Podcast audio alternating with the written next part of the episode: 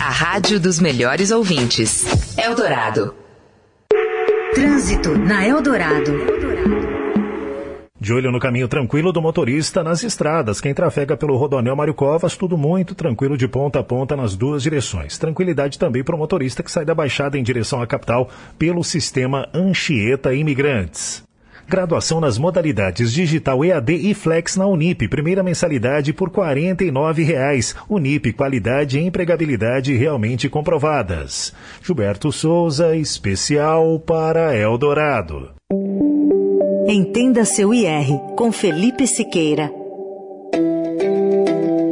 O assunto ganho de capital para imóveis gera muitas dúvidas. Já tratamos sobre este tema em outro boletim, mas por aqui vamos falar sobre quem é isento deste imposto. Existe essa possibilidade? A resposta é sim, basta o contribuinte ficar atento às informações corretas. Vamos às principais. O primeiro é: se o imóvel vendido teve valor de comercialização abaixo de 35 mil reais, é isento do imposto. Agora, teremos três cenários. Todos eles podem ser usados apenas uma vez a cada cinco anos. Se for o único imóvel residencial do contribuinte e a venda tiver valor abaixo de 440 mil reais. Se o contribuinte vender o imóvel residencial e comprar outro em até 180 dias, de valor igual ou superior ao que foi vendido. E temos uma nova isenção, que foi incorporada pela Receita Federal. Vamos pensar no seguinte exemplo: o contribuinte financiou um imóvel antes de conseguir vender o que ele já tinha. Portanto, em determinado momento, ele teve dois. Mas, depois de um tempo, ele efetuou a venda do bem. Caso ele pegue o dinheiro e quite o financiamento feito, a venda será isenta de ganho de capital. Para fechar, de maneira resumida, uma outra categoria que se encaixa em isenção total de ganho de capital são imóveis adquiridos até 1969, independentemente do valor da venda. Por enquanto é só. Para este material, entrevistamos a professora de Direito Tributário da FGV Direito Rio, Bianca Xavier. Também contamos com a colaboração da repórter Érica Motoda. Mais informações você consegue em economia.estadão.com.br. Até a próxima. Você ouviu Entenda seu IR com Felipe Siqueira. Ouça esse e outros boletins no podcast de mesmo nome, disponível no Spotify, Deezer, Apple e todos os tocadores. Todos os domingos, no A Hora da Vitrola, André Góes conta muitas histórias. Histórias emocionantes. Um não poderia existir sem o outro, musicalmente falando. Ele nunca se recuperou da morte do seu parceiro e melhor amigo. Histórias divertidas. O que vocês estão tocando? E o Warren Zevon respondeu: Werewolves of London, né? Os lobisomens de Londres. E até mesmo aquelas histórias que ele precisa cavar um pouco mais fundo para poder entender. É creditada ao cantor country Jimmy Davis, que gravou a música em 1940, só que pesquisadores descobriram depois que a música não era dele. Ele se apropriou da composição de outra pessoa e registrou em seu nome. Pois é, às vezes a gente gostaria de estender um pouco mais a conversa, sabe? Por isso, o A Hora da Vitrola agora também é podcast. Todas as terças, a arqueologia sonora do A Hora da Vitrola vai um pouco mais fundo nas histórias, nos detalhes e personagens dos anos dourados da música.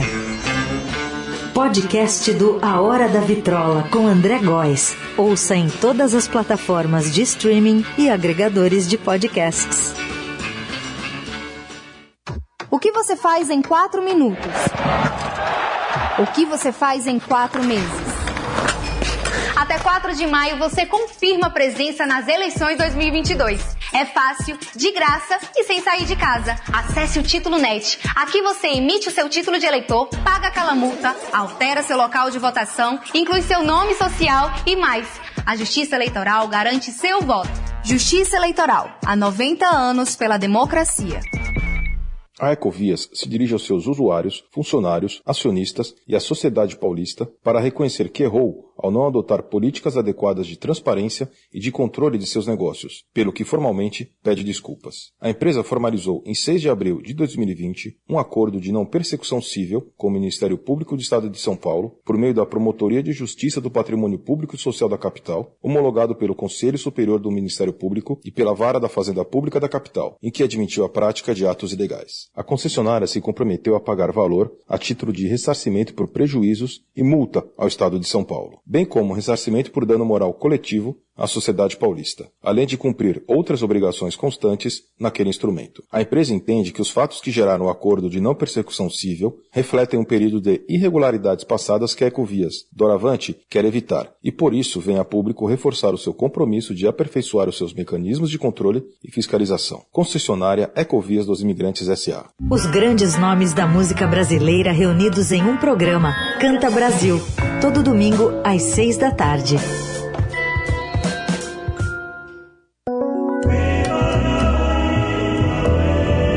Eldorado, a rádio dos melhores ouvintes.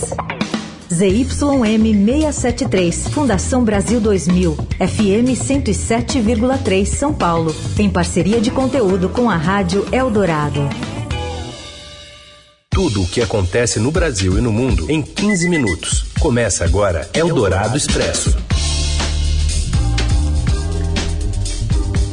Seja bem-vinda, bem-vindo. Eldorado Expresso está começando por aqui mais uma semana para a gente te atualizar do que está rolando no Brasil e no mundo na hora do seu almoço, no meio do seu dia. Eu sou a Carolina Ercolim, comigo Heisen Abac. Fala, Heisen. Oi, Carol. Boa tarde para você. Boa tarde, ouvintes que estão com a gente no FM 107,3 Eldorado, no nosso aplicativo, no nosso site. Alô para você também que está ouvindo a gente em qualquer horário no podcast. Vamos aos destaques então desta segundona, dia 18 de abril.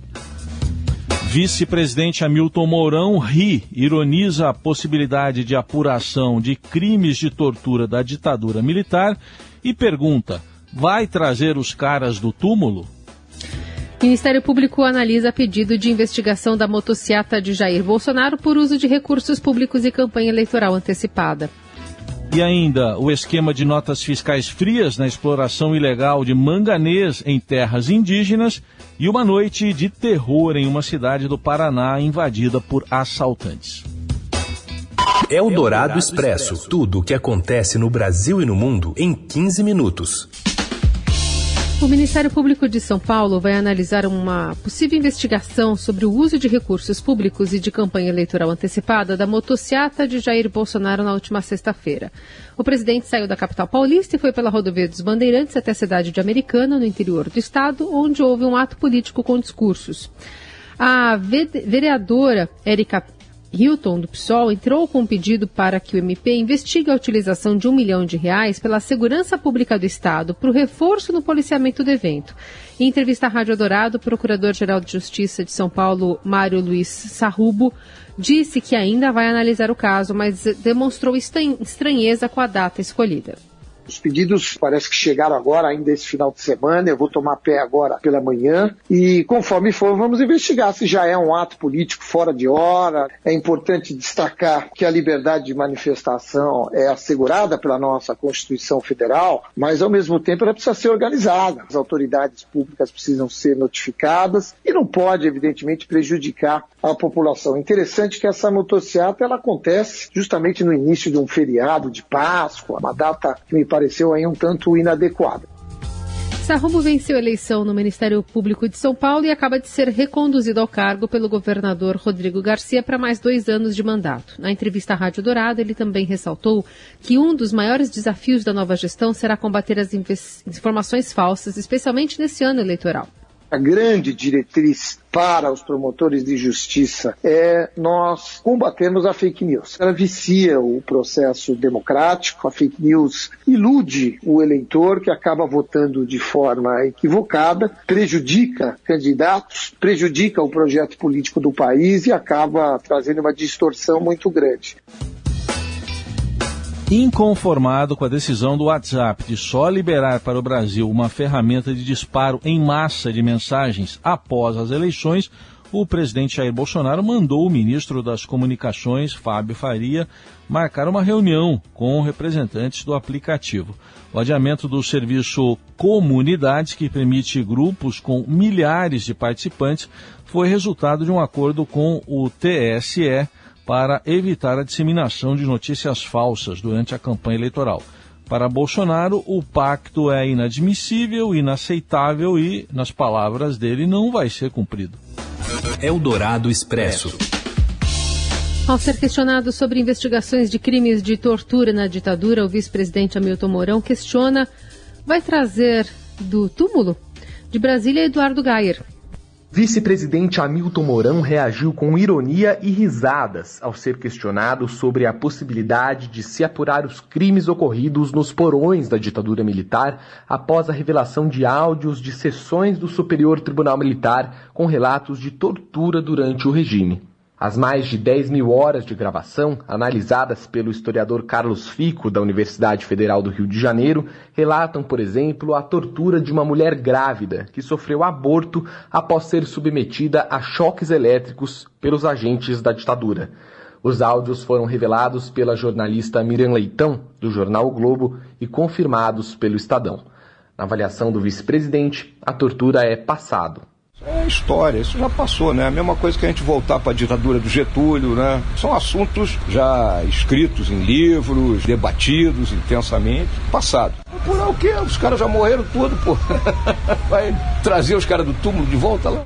Pré-candidato ao Senado pelo Rio Grande do Sul, o vice-presidente ainda disse nesta segunda-feira que a história da ditadura teria dois lados, em linha com a bandeira de revisionismo histórico levantada pelo presidente Jair Bolsonaro. Então vamos lembrar, aqui houve uma luta dentro do país contra o Estado brasileiro por organizações que queriam implantar a ditadura do proletariado aqui, mas que perderam essa luta. Ah, houve excessos? Houve excessos, de parte a parte. Toda vez que há uma guerra, a coisa é complicada. Eldorado Expresso. O presidente Jair Bolsonaro confirmou Vitor Godoy Veiga como novo ministro da Educação. Ele já exercia o cargo interinamente desde o fim de março, após a saída de Milton Ribeiro devido a denúncias de corrupção na pasta reveladas pelo Estadão. A nomeação foi publicada no Diário Oficial da União desta segunda-feira. Todos os seus antecessores no governo Bolsonaro se envolveram em controvérsias ou foram alvos de denúncias enquanto chefiavam a pasta. fim da emergência em saúde pública de importância nacional anunciado neste domingo tem implicações em diversas áreas, desde a saúde e a economia. O levantamento feito pelo Ministério da Saúde identificou somente na pasta pelo menos 168 normativas cujos efeitos serão vinculados à vigência desse estado excepcional. Para driblar as pressões do presidente Bolsonaro e ao mesmo tempo atender a necessidade de um período maior de transição, o Ministério chegou a cogitar a publicação de uma portaria suspendendo a emergência, mas cujo efeito só seria aplicado dentro de 90 dias. Eldorado Expresso. Exportações bilionárias de manganês são operadas com notas fiscais frias extração ilegal no Pará, incluindo terras indígenas. Os detalhes chegam de Brasília com André Borges. Boa tarde, André. Boa tarde para você, Carol, Heisen e ouvintes da Rádio Dourado. Bom, a gente tem falado com bastante frequência sobre a ação criminosa na extração de ouro dentro de terras indígenas, dentro de unidades de conservação em todo o país, principalmente na região amazônica. Né? O ouro não é o único minério que o crime está de olho aqui no Brasil. Olha isso, é uma reportagem que a gente traz hoje no Estadão. O manganês é aquele minério usado para produção de aço. Basicamente é quase tudo que a gente usa. Produção de carro, de laminados, eletrodomésticos, enfim, tudo onde vai aço. Um esquema fraudulento. Tem usado notas frias da região de Goiás, onde minas já foram exauridas, já foram esgotadas há cerca de 20 anos para pegar os papéis dessas empresas e esquentar a extração ilegal que é feita em regiões do Pará. Quer dizer, tira de uma área clandestina, que não poderia tirar, porque aquela é uma área protegida, e usa uma nota fiscal de outro estado para poder exportar esse material. Tudo isso, basicamente, esse minério, grande parte vai realmente para o mercado asiático. A China sozinha compra metade de todo o manganês que o Brasil exporta para o mundo. Quanto que exporta? Nos últimos seis anos, para vocês terem uma ideia, mais de 6 bilhões de reais. Problema enorme, mais um para o país resolver. Tem que querer. Eldorado Expresso. Bandidos invadem Guarapuava, no Paraná, atacam polícia para assaltar empresa de transporte de valores e moradores relatam noite de terror. O repórter José Maria Tomazella traz as informações. Em mais uma ação conhecida como Novo Cangaço, uma quadrilha com até 30 pessoas fortemente armadas invadiu a cidade, fez reféns e trocou tiros com a polícia militar durante ataque a uma empresa de valores na madrugada desta segunda-feira em Guarapuava, interior do Paraná. Três pessoas, entre elas dois policiais militares, ficaram feridas. Os criminosos incendiaram veículos para bloquear acessos e atacaram o batalhão da Polícia Militar. Os reféns foram obrigados a formar um cordão humano em frente à empresa de valores. A ação começou por volta das 23 horas e terminou no início da madrugada. A cidade de 183 mil habitantes foi acordada por tiros e rajadas de fuzil. Os criminosos invadiram a região central em ao menos sete carros blindados. Enquanto um grupo atacava a Proforte, outro atirava contra o batalhão da PM. Dois veículos foram incendiados em frente à unidade para dificultar a saída dos policiais. Outros dois veículos foram queimados na rodovia BR-277, que dá acesso à cidade. Na manhã desta segunda-feira, uma força-tarefa continuava na região à procura dos criminosos. Eldorado Expresso. Bombardeios em Lviv, no oeste da Ucrânia, deixaram ao menos sete pessoas mortas, entre elas uma criança, e oito pessoas feridas nesta segunda-feira, de acordo com autoridades locais. A cidade é a maior do oeste da Ucrânia, fica perto da Polônia e, desde o início da guerra, é o principal ponto de saída de ucranianos do país e de entrada de ajuda humanitária vinda da Europa. O prefeito de Lviv disse que ocorreram cinco ataques com mísseis os bombardeios atingiram instalações militares e um depósito de pneus, o que provocou uma grande explosão. Desde o início da guerra, Lviv ficou a maior parte do tempo fora do foco dos bombardeios e foi alvo pontual de ataques. A cidade também tem sido o palco de frequentes protestos contra a guerra na Ucrânia, que completa 54 dias hoje. Eldorado Expresso. Com a inflação acelerada, brasileiros perdem conquistas que vieram com o plano real, como o consumo de carne, iogurte, queijos e biscoitos. Os detalhes com a Márcia de Chiara. Uma recente pesquisa realizada pelo Sindicato do Comércio Varejista de Gêneros Alimentícios do Estado de São Paulo, pela consultoria JFP, mostra que 73% dos brasileiros eliminaram as compras de carne bovina do supermercado. 10% deixaram de comprar iogurte, queijos, laticídios e bebidas alcoólicas. E quase 6% não compram mais biscoitos e feijão, que é um alimento básico. A mudança na rotina de compras vai além da eliminação de produtos. A pesquisa mostra que quase a metade dos brasileiros alteraram o local de compras por conta da alta dos combustíveis. 46% estão preferindo fazer compras em mercados de vizinhança porque eles podem ir a pé e não têm o gasto com o combustível e o transporte público. De acordo com a enquete, um dado surpreendente é que em dois anos, 67% dos entrevistados trocaram pela segunda vez a marca dos produtos que levam para casa. De acordo com Álvaro Furtado, presidente do Sindicato do Comércio Varejista de Gêneros Alimentícios, essa pesquisa é o retrato da pobreza, é o retrato de como o brasileiro, com perda de poder aquisitivo, mudou os hábitos de compra. Ele acredita que a situação atual é mais grave do que antes, na época da hiperinflação, porque naquela época, pelo menos havia mecanismos mecanismos que corrigiam a renda e o salário dos trabalhadores. Você ouve Eldorado Expresso. Seguimos com as principais notícias desta segunda-feira. O Corinthians precisa definir para onde vai direcionar o seu foco entre os campeonatos dos quais participa. Não sou eu que estou dizendo, é o Robson Morelli. Então fala, Morelli. Olá, amigos. Hoje eu quero falar da encruzilhada do Corinthians já neste começo de jogos importantes pelo Brasileirão, Libertadores e Copa do Brasil. O Corinthians vai ter que decidir em qual torneio ele pretende apostar. Como todo mundo sabe, o elenco do Corinthians não consegue disputar três competições no mesmo nível. E aí o treinador Vitor Pereira vai ter que escolher times determinados para cada uma das competições. O próximo compromisso importante, Copa do Brasil contra a Portuguesa do Rio de Janeiro, teoricamente um adversário muito mais fraco do que o Corinthians. Então, para este jogo, o Corinthians deve estar todo remendado com garotos de base e com um time alternativo com a condição de vencer as partidas. Copa do Brasil é importante porque traz uma competição legal, te avança numa competição legal e a premiação também é muito boa, muito gordinha, né? Mas o Corinthians está de olho mesmo é na Libertadores, vai fazer duas partidas importantes do seu grupo contra o Boca Júnior. Ai, ai, ai, é o Boca Júnior, muita tradição, futebol brasileiro e argentino e o Corinthians quer estar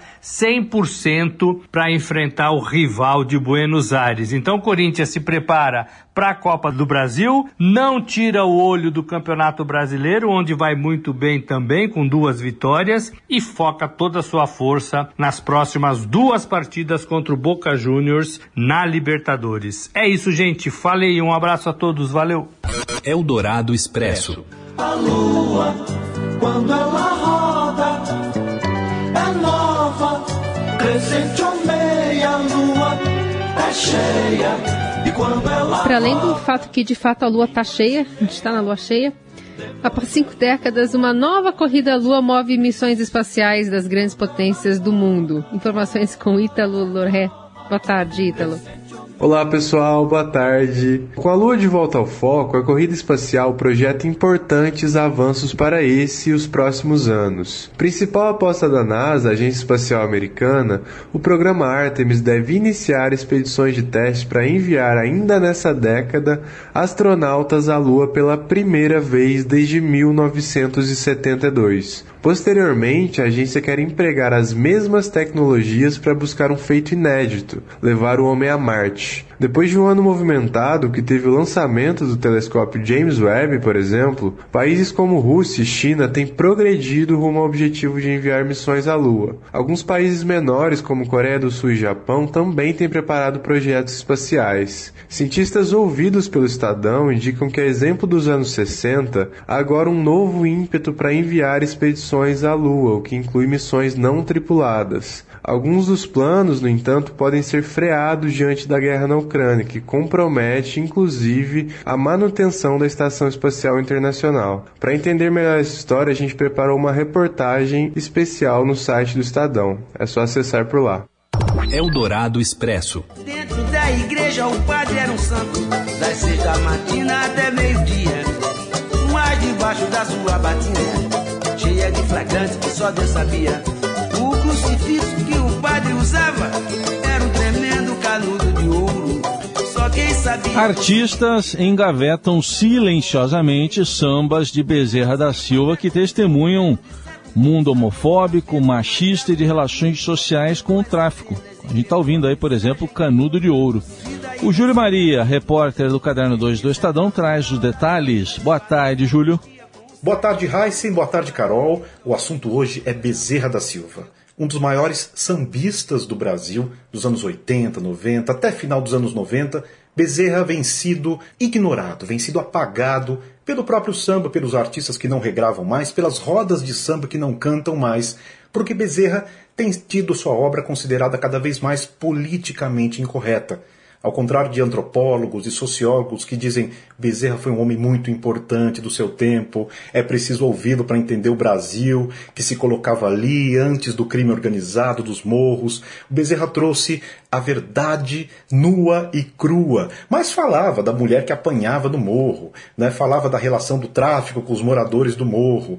Tudo isso se tornou politicamente incorreto de cantar e os sambistas cada vez mais deixando Bezerra de lado, porque ninguém tem, na verdade, coragem para gravar um samba como aqueles que Bezerra cantava. Este é quase que um alerta, né, um alarme que soa na música brasileira, porque é muito triste se apagar uma voz como a de Bezerra da Silva. A matéria toda está no Estadão de hoje. A gente fez ouvindo 16 pessoas sobre isso, antropólogos, Frejá, que gravou Bezerra, Marcelo D2, que gravou no passado Bezerra da Silva.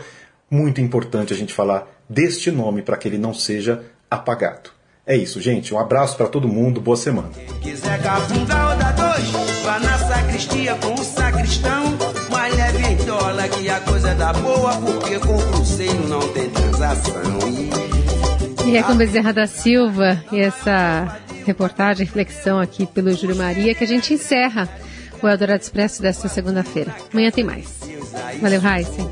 Valeu, Carol. Boa semana para todo mundo. Até amanhã. Muito entende, fez uma petição clamando ao juiz. Doutor, perdoa que ele não sabe o que fez. Você ouviu Eldorado Expresso tudo o que acontece no Brasil e no mundo em 15 minutos.